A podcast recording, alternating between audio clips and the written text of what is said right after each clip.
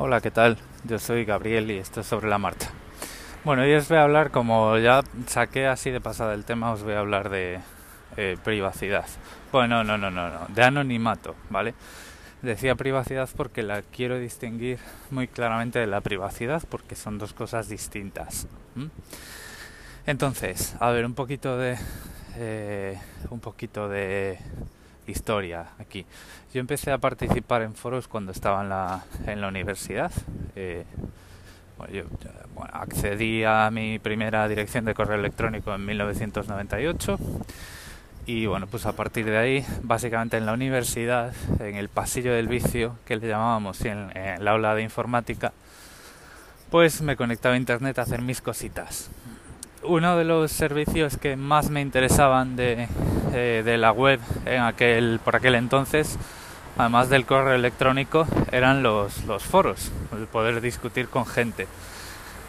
Eh, yo creo que en mi etapa de hacer, de ponerme apodos, eh, pues haciendo referencia a los cómics o a personajes o un poquito para no poner mi nombre, se terminó a los pocos meses, ¿vale?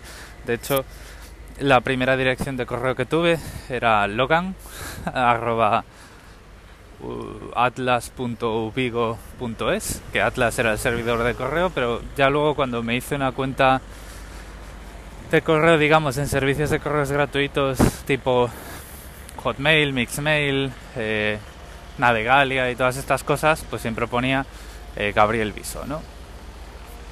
Luego llegó Yahoo, empecé a poner mis, mi, apodo actual, allá por 2001 creo que fue, C Luego llegó Gmail, que me invitaron con la beta en 2002, 2003.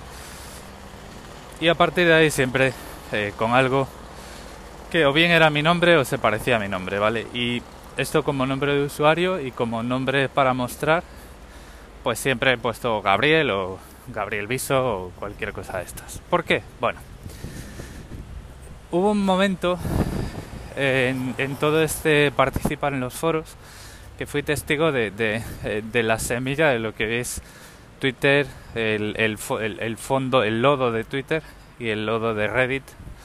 Y fue un foro normal en donde bueno pues la gente se dedicó a linchar a otra persona. Entonces dije yo, bueno, esto, esta gente aquí linchando sin dar la cara, esto no mola, ¿no? Eso fue un, digamos, una reacción puntual.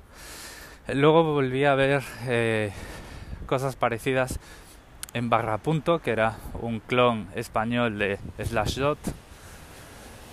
Y en Meneame también. Entonces empecé a madurar una idea.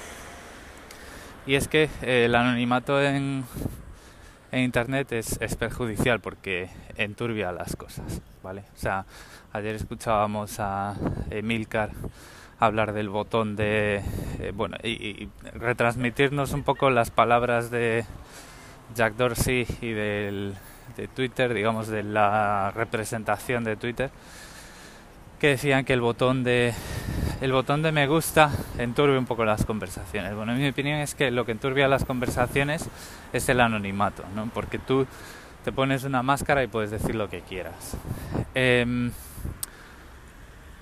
eso por un lado, eso por el lado del anonimato de los demás. El mío, bueno, yo, yo no lincho a nadie, ¿vale? Pero, eh, ¿por qué yo no me pongo ningún eh, apodo molón o ninguna cosa que, no, que signifique algo más allá de un anagrama de mis, o digamos un, una versión reducida de mi nombre y apellidos? Bueno, pues porque eh, de alguna forma cuando tú le pones nombres y apellidos a tus ideas, eh, cambian, o sea, tienen mucho más significado. Eh, es decir, por un lado, eh, tú te haces responsable de esa idea, entonces es una idea que, aunque la hayas escrito muy rápido, sale más de dentro. Nada te protege de las reacciones a esa idea, entonces es, digamos, la libertad de expresión en su forma más pura. Es decir, tú dices algo, lo has dicho tú no lo ha dicho Macomaco23 o no lo ha dicho, eh, no sé, el furgonetero, lo que sea, ¿vale? En ese sentido, pues cuando tú dices una idea, con tu nombre y apellidos, pues la estás haciendo tuya. Y estás, para bien o para mal, estás construyendo la imagen que los demás tienen de ti en las comunidades online, en Twitter, en Facebook, en un foro y en el podcasting, ¿vale? Eh, yo mis podcasts son de Gabriel Viso, no son de pon aquí el apodo que tú quieras, ¿vale? Vosotros cuando me conozcáis en persona pues vais a poder ponerle cara a todas estas ideas. Eh, yo cuando doy un paso adelante lo doy con mi nombre y apellidos, ¿vale? Y luego a nivel personal, eh, cuando comunicamos una idea la estamos haciendo real, ¿vale? Eh, tú tienes una idea en la cabeza y como no la has dicho, no te define porque solo la sabes tú, está en tu intimidad, ¿vale? Cuando verbalizas eso, lo pones por escrito, aunque sea en privado, en una libreta, eh, pues eso ya, el, poder del lenguaje, de haber escrito esas palabras, es el primer paso para hacerla real. Pero es que si además las pones en público, las dices en público, o para una comunidad reducida, y les pones tu nombre y apellido, entonces ya no solo se convierten en real, sino se convierte, al convertirse en parte de la imagen que la gente tiene de ti, con tu nombre y apellidos, eh, pues ya estás, ya tienes que hacer honor a esa imagen, ¿no? Entonces, eh, bueno, pues es un, eh, ponerle tu nombre y apellido a tus ideas es un motor de cambio muy poderoso, ¿no? Eh, no sé cómo lo veis. Esto a lo mejor os parece una rayada. ¿Qué tiene que ver esto con la privacidad? Pues no tiene nada que ver. Eh, yo puedo escribir mis ideas eh, con mi nombre y apellido y eso no quiere decir que esté abriendo las puertas a mi privacidad. No, estoy abriendo las puertas a las ideas que yo decido comunicar en público, ¿vale? Y yo puedo estar en Twitter y estar en Facebook y tener todas mi, eh, mis opciones de privacidad cerradas para que la gente solo vea lo que yo publico acerca de mí y lo que yo autorizo que los demás publiquen acerca de mí. ¿Vale? Entonces, cuando leáis cosas acerca de anonimato y de privacidad, eh, distinguirlas bien porque no tienen nada que ver. El anonimato es una opción personal que nos identifica como autores de las ideas que ponemos donde sea, eh, en público, vamos y la privacidad es lo que permitimos que los demás vean de nosotros cuando estamos en modo pasivo, es decir, sin que nosotros hayamos comunicado, si permitimos que los demás accedan a nuestra información, ¿vale? Y esto, bueno, pues son dos cosas completamente diferentes. Cuando tú renuncias al anonimato, pero eh, haces, tienes unas buenas prácticas de privacidad, controlas muy bien la imagen que la gente tiene de ti. ¿Vale? Entonces, bueno, eh, la tercera pata de esto es que no deberías mentir porque, eh, bueno, pues mentiras con tu nombre y apellido pues son peligrosas también, aparte que las mentiras siempre están mal, ¿vale? Y bueno, pues poco más tengo de esto, simplemente deciros que, como todo, estas son mis opiniones, el anonimato es una opción personal de cada uno. Yo eh, lo he rechazado porque me parece que todo tiene mucho más sentido si la gente pone su cara al decir las cosas, ¿vale? No estamos viviendo en un cuento de en una sucesión de mentiras o en una sucesión de eh, decir lo que queda bien decir, sino que lo que estamos haciendo cuando eh, publicamos algo y lo firmamos con nuestro nombre y no con un seudónimo, lo que estamos haciendo es vincular esas ideas a la percepción que la gente tiene de nosotros como persona. Y bueno, para mí eso cierra muchos círculos. Vale. Bueno, no sé qué pensáis. Eh, últimamente estáis muy callados, nunca me comentáis nada. Pero bueno, sabéis que lo podéis hacer, como siempre, a través de Anchor, a través de Telegram y Twitter. Y bueno, en todas partes, en casi todas partes, a no ser que no haya sido lo suficientemente rápido, en casi todas partes me podéis encontrar como Heavy Soce. Ahí queda eso y nos vamos escuchando que ya estamos casi, bueno no, sin casi, ya estamos a mitad de semana. Saludo. Hola Gabriela, aquí Edu. Bueno, que dices que no te, no te llamamos ya, pero te seguimos escuchando. De hecho, ayer me decía, pues le voy a decir que nos hable un poquito más del tema de la privacidad y justo pues me has leído la mente y has hablado de, de este tema. Bueno, pues yo comencé un poquito más tarde que tú con las direcciones email, Hotmail fue la primera, etcétera, etcétera, con un nick, la verdad, muy absurdo, eh, lleno de letras y números, pero bueno, es lo que en ese momento utilicé. Y me pasó un poco lo contrario, es decir, que llegado un momento, pues me dije, pero qué nick es esto, qué absurdo, utiliza algo con tu nombre y apellido, que será mucho más fácil de identificarte. Pero esta idea la tuve mucho más tarde que tú, en lugar de pasar meses con estos nicks. Me pasé años y pasó que, bueno, pues cuando ya quise abrir una cuenta de Gmail un poquito más seria, un poquito más eh, nombre y apellido, pues en fin, llamándose uno como se llama, Eduardo Martínez, pues muy complicado de encontrar y al final pues eh, me he quedado pegado con este nick. Y luego, por otro lado, aunque estoy de acuerdo en que mucha gente se escuda en Internet en esto del anonimato para insultar y decir cosas que no se atreverían a decir a la cara con nombre y apellidos, sí que es verdad que una diferencia entre decirle algo a alguien a la cara en la calle, en un foro, en una mesa redonda, yo qué sé, que hacerlo en Internet, porque en Internet lo que uno dice se queda. Y entonces, por ejemplo, se me ocurre, yo nunca utilizaría mi nombre y dos apellidos en Internet porque es lo que pongo en un currículum y si alguien, por ejemplo, me quiere contratar o mando un, mando un currículum a una empresa, por ejemplo, y me buscan en Google, pues no me gustaría a lo mejor que encontraran ciertas cosas. No es que tenga nada de lo que esconderme, pero a lo mejor imagina, imagínate eh, un sitio político y justo el reclutador, porque no tiene nada que ver, que no lo vas a volver en la vida, pero tiene las ideas contrarias a las tuyas. Es decir, em, quizá no sea una buena idea estar abierto a todo el mundo, pero sí poder dar la cara. No sé si me explico la diferencia entre una cosa y otra. Venga, un saludo, hasta luego. Bueno, pues me, has puesto el, mejor ejemplo posible. Eh, a ver, comentarios políticos e ideas que te puedan ocasionar problemas en el trabajo. Yo creo que esto es una cultura de eh, una cultura equivocada del empleo que vamos arrastrando por ahí. A ver, no quiero decir que te, esta sea la única situación a la que refieras, ¿vale? Simplemente que me has puesto justo el mejor ejemplo que me podíais haber puesto cualquiera me va a servir para desarrollar un poquito otro tema. Si estamos en una democracia, a no ser que eh, difundas mensajes de odio en las redes sociales o en cualquier foro, no deberías tener ningún problema, ni a nivel personal ni en el trabajo. Porque todos deberíamos eh, ser adultos y saber intercambiar ideas de forma civilizada.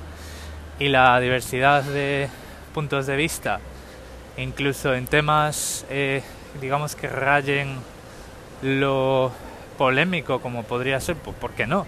Eh, vamos a meternos en jardines. El aborto deberían poder ser tratados con normalidad.